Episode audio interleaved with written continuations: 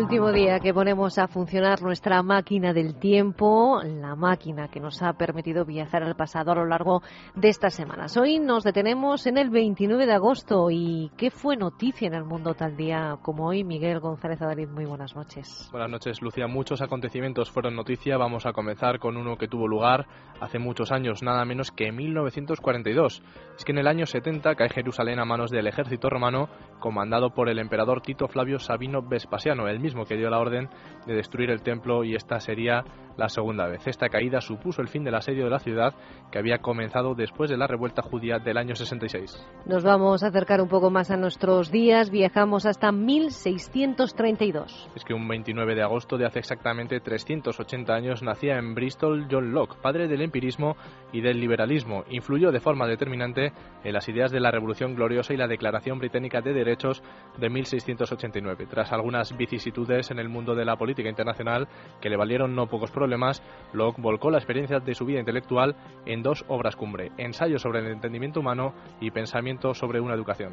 Unos nacieron un 29 de agosto y otros murieron, Miguel. Sí, fue el caso del torero Manolete. Falleció en el año 1947 después de haber sido corneado en la plaza de Linares por el Miura Islero al entrar a matar. Sin duda alguna, Manolete fue uno de los grandes matadores de la historia y se convirtió en todo un mito, recibiendo después de muerto muchos homenajes en forma de monumentos, calles o películas. Y un 29 de agosto fue también el día elegido para que firmasen tratados importantes en el ámbito internacional. Si comenzamos por el que tuvo lugar en 1825, el llamado Tratado de Río de Janeiro y que se firma entre Brasil y Portugal. Gracias al acuerdo, la corona portuguesa reconoce la independencia del antiguo reino de Brasil, pero reserva a Juan VI de Portugal padre de Pedro I, el título de emperador de Brasil. Brasil paga asimismo una indemnización de un millón de libras esterlinas al Reino de Portugal. Tratado importante para nuestros vecinos e importante también el que se firmó unos cuantos años más tarde, en 1842. En este caso nos coge un poco más lejos, en China, pero su relevancia requiere una mención. Hablamos del Tratado de Nanking, gracias al cual se pone fin a la guerra del opio entre Gran Bretaña y China, que había durado tres años. Entre otras concesiones pactadas, destaca sin duda la cesión de Hong Kong a los ingleses. Y lo que ocurrió en 29 de agosto de 2005, lamentablemente lo tenemos todos grabado en nuestra memoria. Así es, fue el día que eligió el huracán Katrina para tocar tierra, una tempestad de categoría 4 que se cobró la vida de más de 1.800 personas en el estado de Luisiana. Asimismo, el 80% de la ciudad de Nueva Orleans quedó totalmente inundada debido a las 53 brechas que se produjeron en sus diques. Los vientos huracanados duraron horas y acabaron con los sistemas de transportes y comunicación. Soldados americanos tuvieron que acudir al rescate del que en esos momentos era un estado de emergencia con miles de millones de dólares de pérdidas económicas. Katrina está considerado como uno de los cinco huracanes más mortíferos de la historia de los Estados Unidos y el sexto más intenso de todos los huracanes del Atlántico registrados. Imágenes terribles las que nos dejó Katrina, pero vamos a intentar poner un final a estas sección un poco más dulce, eh, hablándoles de música, pero de música de la buena. Y es que tal día como hoy, pero de 1966, los Beatles dieron su último concierto. El escenario fue la ciudad de San Francisco y el encargado de guiarnos en este recordatorio es Miguel González Adari.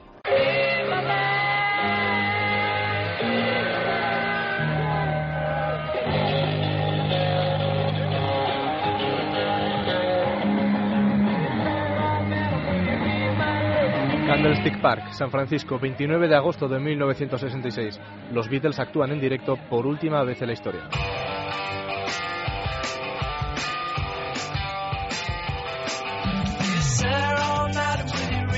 Entonces nada volverá a ser lo mismo para el cuarteto británico y las diferencias entre sus componentes van a ir creciendo hasta su disolución. John Lennon y Paul McCartney fueron los impulsores de los Beatles, a los que más tarde se unirían George Harrison, amigo de McCartney, y Ringo Starr. Con ellos empezó Stuart Sutcliffe, que tocaba el bajo y que fue quien propuso el nombre del grupo que estudiaba algunos como Johnny and the Moondogs.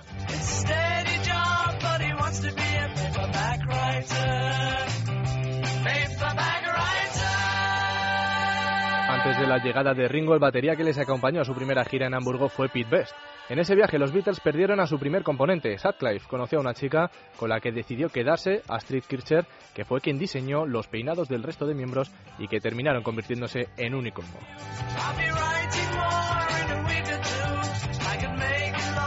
Al volver de Hamburgo, los Beatles actúan en The Cavern, otro icono del grupo, y conocen a la persona clave en el resto de su meteórica carrera. Brian Epstein se convierte en su agente y les consigue una grabación, Hello Little Girl. Hello, little girl.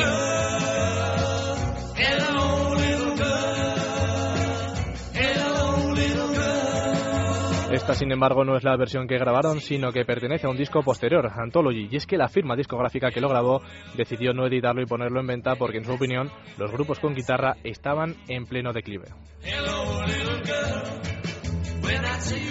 Fue entonces cuando Epstein contactó con George Martin, productor de Parlophone. La filial de EMI saca entonces Love Me Do.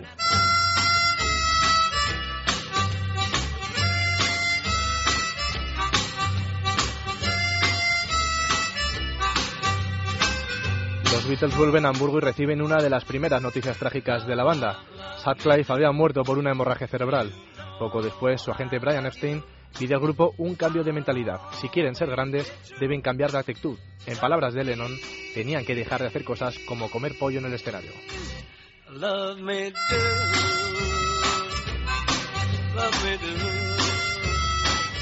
De esta manera llegan a lanzar su primer álbum de estudio.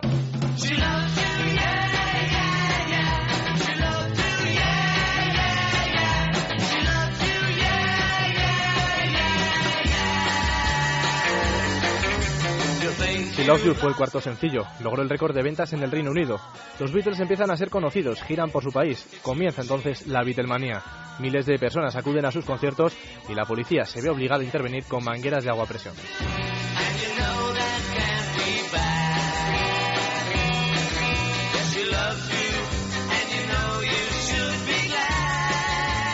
Ellos podían superarse en ese momento y lo hicieron. Sale a la venta su siguiente álbum, With the Beatles, y aparece un nuevo single, I Wanna Hold Your Hand.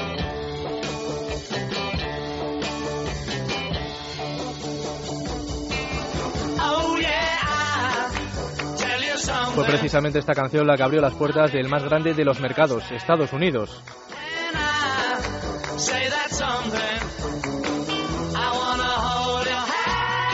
Hasta entonces los Beatles eran criticados por sus peinados y su aspecto, pero a su llegada al aeropuerto JFK de Nueva York, 3.000 personas les aclamaban. Ahora existen múltiples plataformas para darse a conocer, pero en los 60 había un soporte dominante, la televisión. Los Beatles aparecieron entonces en el show de Ed, Sullivan, donde fueron vistos por cerca de 75 millones de personas.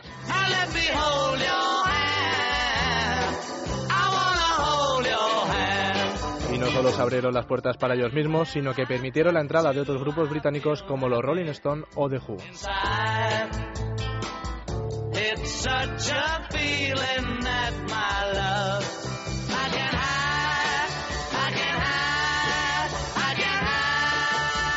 Llega 1964 y los Beatles siguen girando por todo el mundo. 32 conciertos en 19 días. Dinamarca, Hong Kong, Australia y Nueva Zelanda.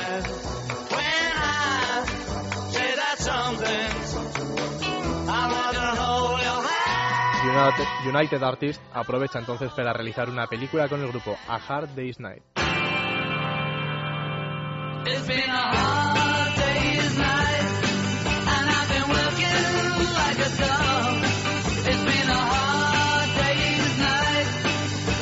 Comienzan entonces sus coqueteos con las drogas que hasta entonces se limitaban al cannabis, pero empiezan a consumir otras malturas como el LSD.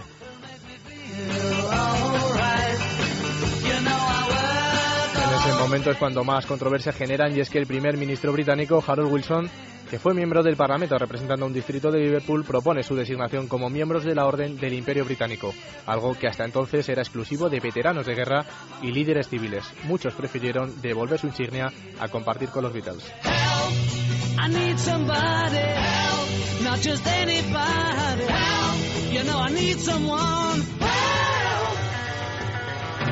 La segunda película de The Beatles, Help, fue estrenada en julio de 1965. La acogida en este caso no fue tan positiva.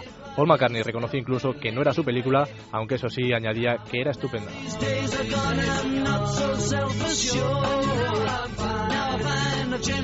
Llega el año 66 y los Beatles inician una nueva gira por Estados Unidos, pero esta vez lo hacen inmersos en una fuerte polémica después de que Lennon asegurase que el cristianismo estaba en declive y que incluso ellos eran más famosos que Jesucristo.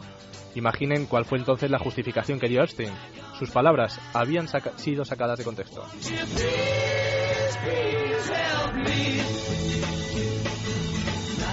El 29 de agosto de ese mismo año, hace hoy justo 47 años, actúan en Candlestick Park, San Francisco, tras 1.400 conciertos y se dedican desde entonces en exclusiva a los álbumes de estudio.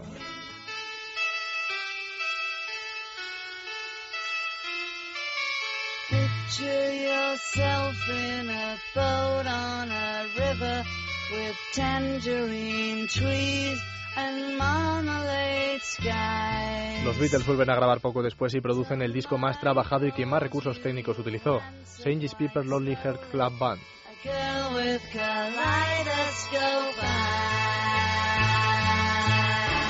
Según la revista Rolling Stone, este es el mejor álbum de todos los tiempos.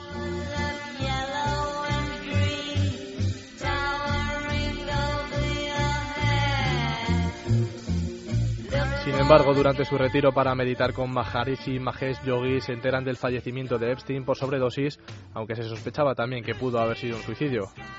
Como explicó Lennon posteriormente, los Beatles se dieron cuenta de que ese era el principio de su fin.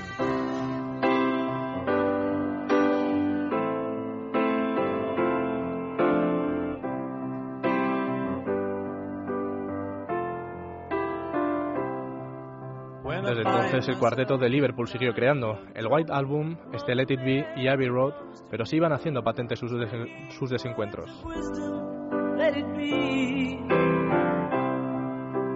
No ayudaba la presencia de las grabaciones de Yoko Ono, pareja de John Lennon, que rompió definitivamente la relación creativa con Paul McCartney.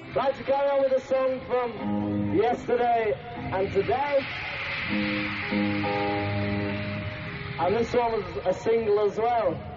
And it features Paul singing a very nice song called Yesterday.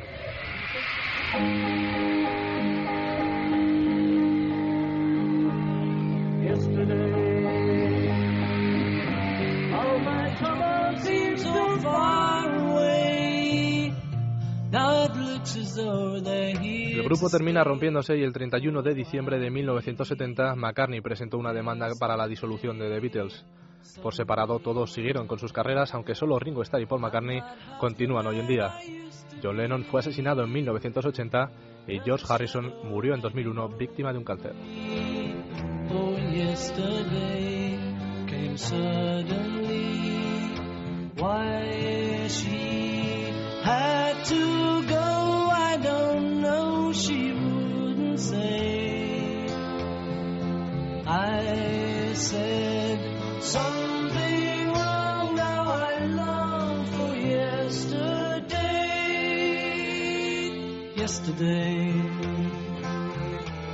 Love was such an easy game to play.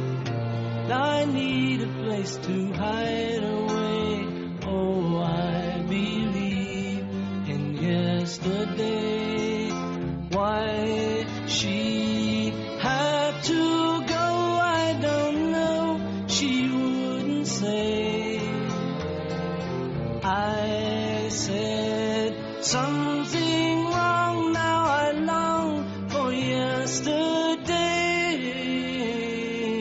Yesterday. Love was such an easy game to play. I need a place to hide away.